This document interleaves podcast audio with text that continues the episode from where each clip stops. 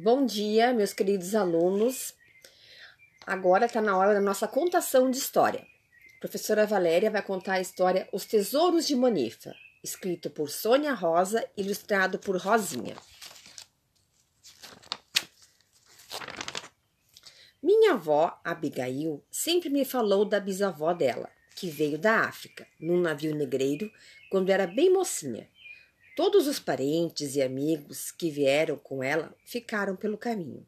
Ela ficou sozinha no mundo, numa terra distante e na condição de escravizada. Teve uma existência muito sofrida, mas nunca perdeu a esperança de dias melhores para ela e para sua gente. A bisa da minha avó, Abigail, se chamava Monifa, que lá na terra dela significa eu tenho sorte. Ela acumulou um tesouro ao longo de sua vida, um tesouro muito especial, que veio passando de geração para geração. Este tesouro mora agora na minha casa e fica dentro de uma grande caixa, na parte de cima do armário de minha mãe. Lá dentro estão os diários de minha avó, tataravó africana, escritos com letra muito antiga e com muito esforço.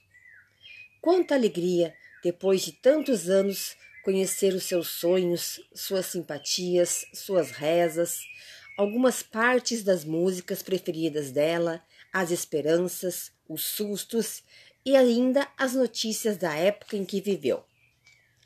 Ela era muito esperta, soube juntar e recolher pedaços de seu tempo para que a gente de hoje pudesse espiar um pouquinho do ontem. O encontro do passado com o presente tem embalado este tesouro valioso de minha família. Eu mesma conheço as rezas e alguns versinhos. Escuto as histórias de sua terra desde menininha e adoro ouvi-las até hoje. Elas me acalmam e me transportam para o além do mar e para o além do tempo. Acordei naquele dia com o coração em festa. Era meu aniversário. Minha avó e vó Abigail me chamaram num canto e me comunicaram com voz solene que, sendo a filha mais velha, havia sido escolhida para ficar com o tesouro. Ele agora me pertencia e deveria ser levado para minha casa quando eu virasse gente grande. Deveria cuidar dele com muito carinho e passá-lo adiante. Foi, foi a melhor notícia que eu recebi de minha vida. Que grande presente! A notícia veio acompanhada de uma novidade. Iria conhecer todo o tesouro. Quando vi a enorme caixa na cama de minha mãe, fiquei impressionada. Nunca havia visto uma coisa assim tão antiga. Com cuidado, toquei na caixa e comecei a fazer um carinho nela. Ao mesmo tempo, comecei a pensar que Há muito, muito tempo, as mãos de minha tataravó africana pegaram naquela caixa.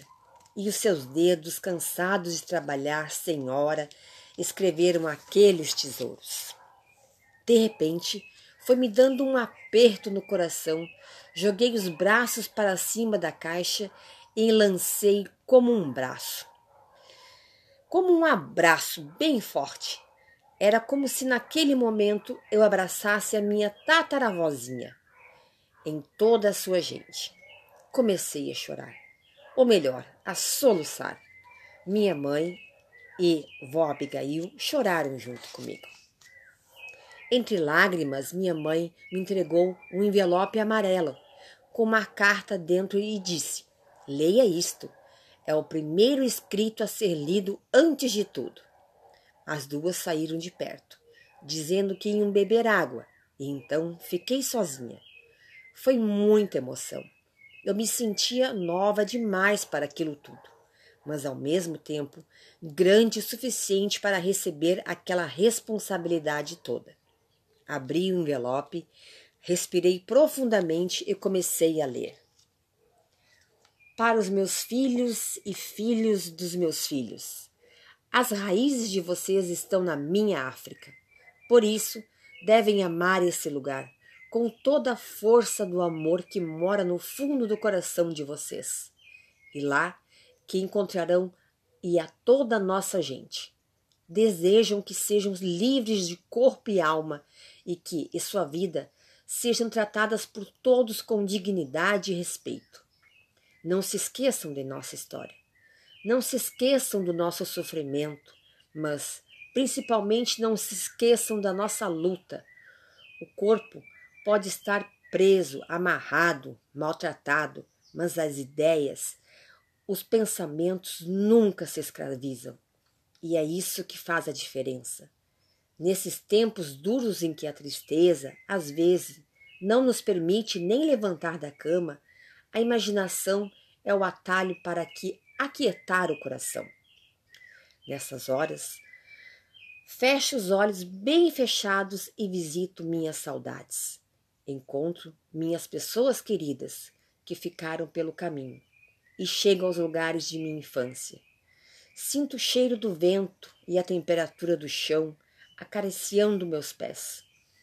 Estar sempre em contato com minhas raízes me fortalece e é também uma maneira de não perder na minha história, isto é, não me perder de mim mesma. Tomara que todos vocês saibam ler e escrever. Mesmo eu, com todo sacrifício, aprendi. Foram os meus senhores que me ensinaram a usar esta língua estranha. Quando cheguei aqui, já sabia ler e escrever a língua de minha terra, mas precisei usar a deles. Escrever é uma maneira de se anunciar ao mundo e de se sentir mais gente. É também a forma de não enlouquecer, de suportar.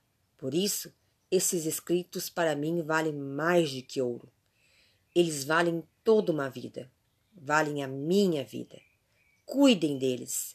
Não os deixe morrer junto com o tempo. Contem e recontem as histórias que guardei aqui. Muitas delas ouvi pequenina, lá na minha terra. São minhas, são suas, são nossas. Todos nós somos responsáveis pelas nossas histórias e pela continuação de nossas tradições. Desejo que minhas esperanças renovem as de vocês e que os meus sonhos se multipliquem junto aos seus. Desejo também que o amanhecer de cada dia seja uma possibilidade de um dia melhor para todas as pessoas que vivem neste mundo. Torço pela paz e pelo respeito entre os homens de todas as cores. Que os deuses os abençoem sempre. Monifa.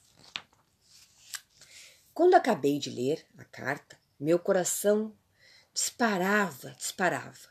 Comecei a mexer com medo e cuidado nos guardados da caixa. Li e reli alguns diários.